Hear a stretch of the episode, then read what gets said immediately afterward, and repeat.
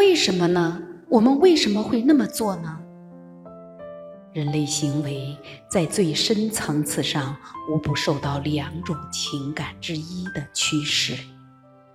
情感实际上只有两种，灵魂的语言仅有两个词汇。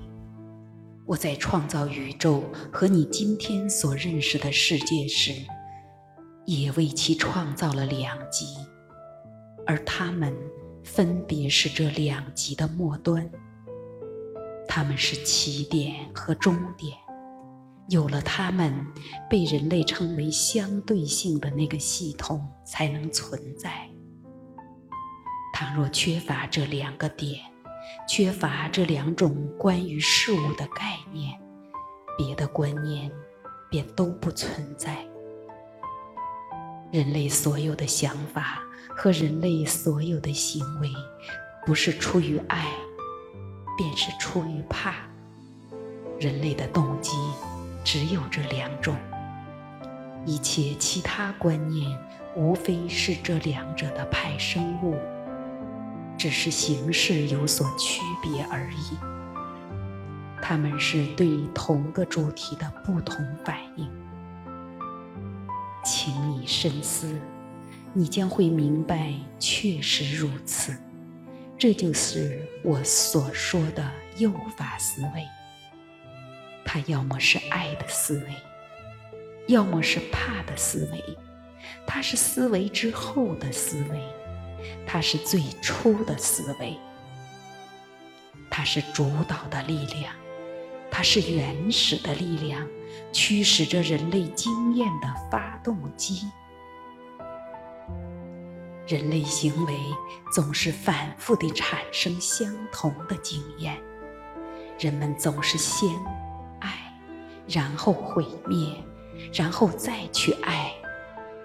这是因为感情总是在爱与怕之间来回摆动，爱又发怕，又发爱，又发。为什么会这样呢？原因在你说过的最大的谎言里。你认为神是靠不住的，神的爱是不可依仗的，神对你的接纳是讲条件的，终极的结果因而是不确定的。而且，你还把这个谎言当作是关于神的。真相。既然你无法相信神的爱永远都在，那么你还能相信谁的爱呢？假使在你表现不妥的时候，神会离你而去，难道那些凡人就不会吗？因此。在你宣布最高的爱时，你也迎来了最大的怕，因为当说出“我爱你”之后，你最先担心的是你是否也能听到这句话。而一旦你听到这句话，你立刻就会担心自己是否会失去刚刚发现的爱。这样一来，所有的行动就变成了重复的行动，不停地保卫已有的东西，甚至当你想办法保卫自己，以免失去神时，情况也是如此。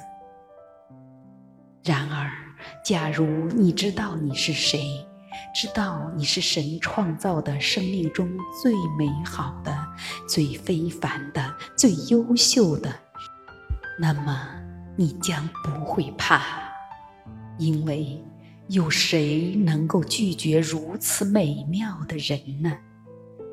甚至连神也无法在这样的生命中找出缺点。可是，你不知道你的真实身份。你以为你非常卑微、美好如你，这种认为自己微不足道的观念是从哪里来的呢？它来自那些你最为重视的人，也就是你的父亲和母亲。他们是最爱你的人，他们怎么会对你说谎呢？可是，难道他们不曾对你横挑鼻子竖挑眼吗？难道他们不曾让你乖乖待着别多嘴吗？难道他们不曾在你兴高采烈的时候泼你冷水吗？难道他们不曾怂恿你放弃某些你最大胆的想象吗？这些都是你接收到的信息，虽然他们并不符合标准，因而不算是神的信息。可是对你来说，他们便是神的信息，因为说出这些话的人，在你的宇宙里无疑便是神。正是你的父母，让你认识到爱是有条件的。你曾经许多次领教到他们的条件，而且你将这种经验带入到你自己的爱的关系。你也将这种经验带给我。根据这种经验，你得出了关于我的结论。在这个框架之内，你说出了你的真相。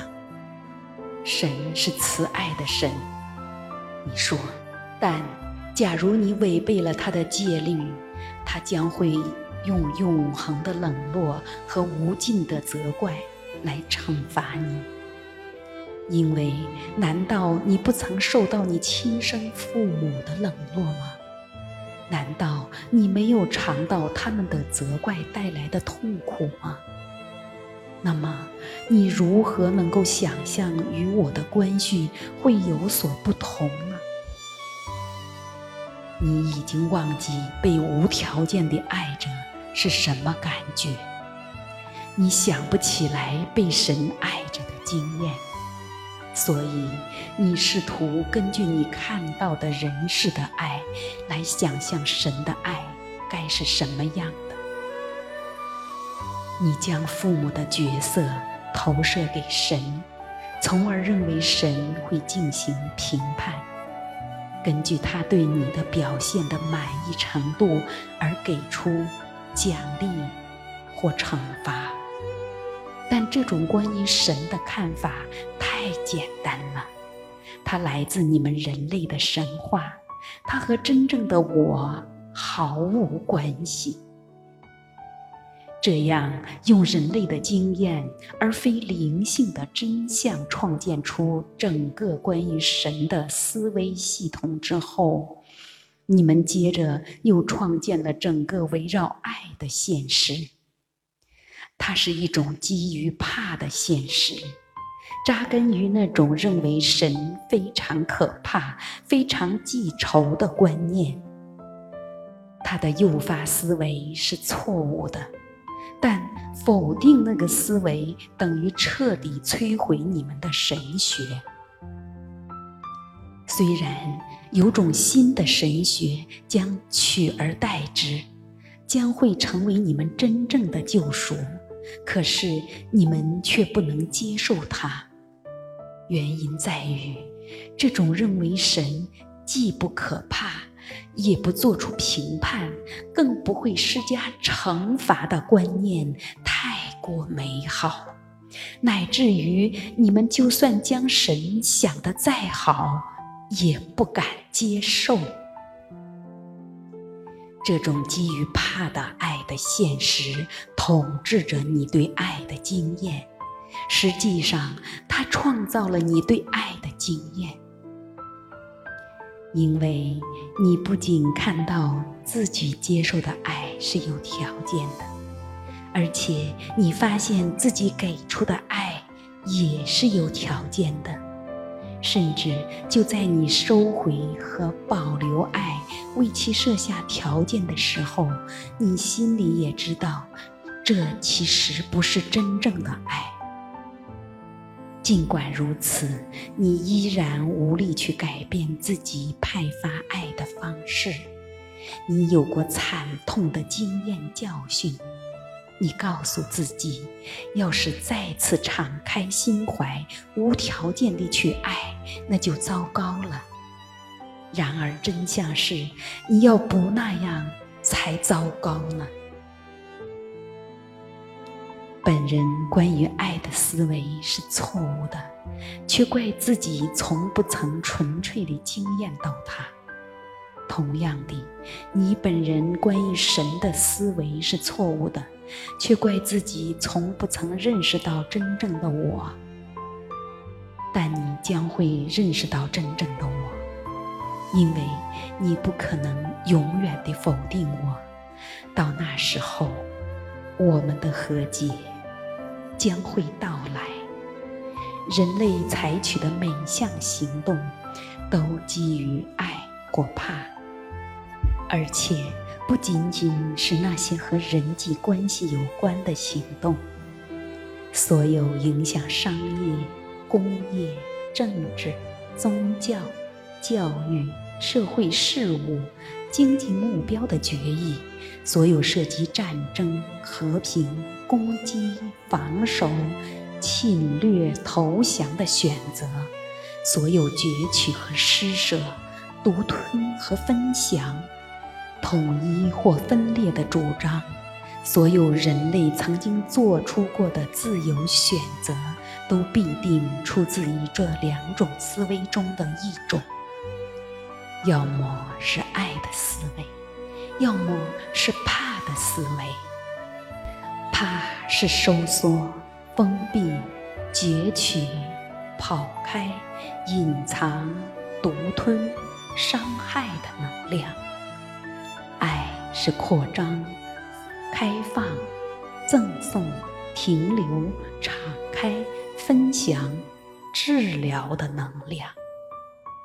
怕是用服装裹起我们的身体，爱让我们赤裸地站出来。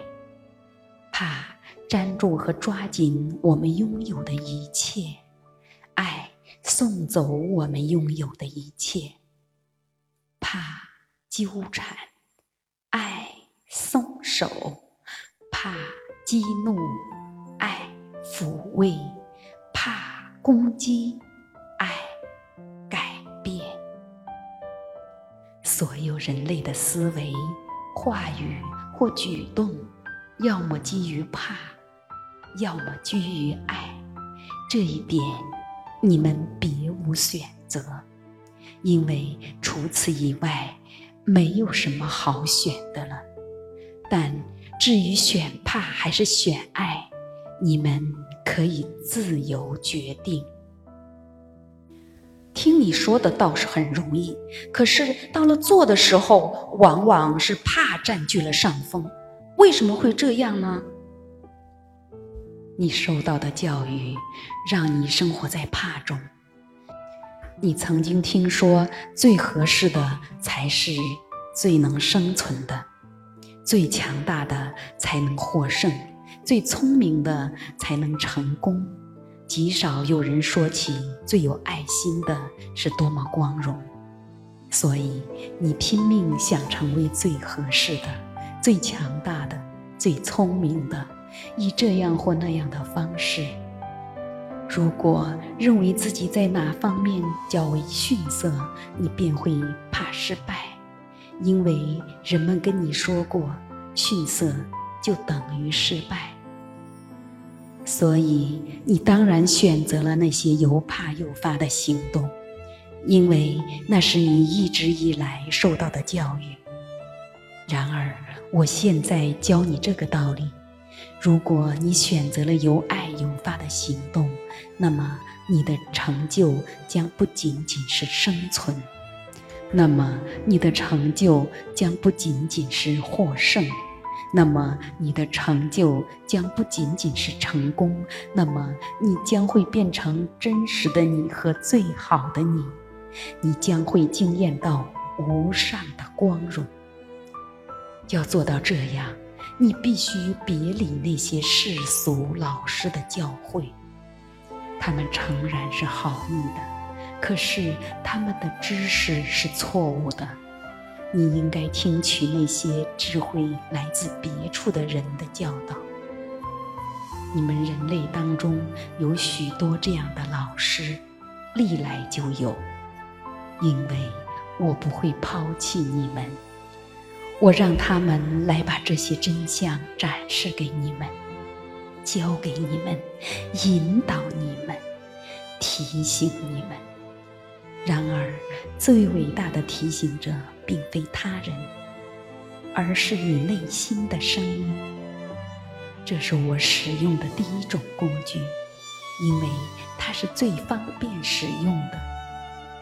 内心的声音是我说出的声音中最响的，因为它离你最近。只要你能听清楚，这个声音将会告诉你别的一切是真的还是假的，是对的还是错的，是善的还是恶的。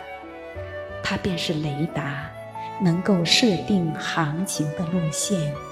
掌控船舶的方向，指引整个旅程。只要你听从它，也正是这个声音告诉你，此时此刻你正在阅读的这些话语是爱的话语或怕的话语。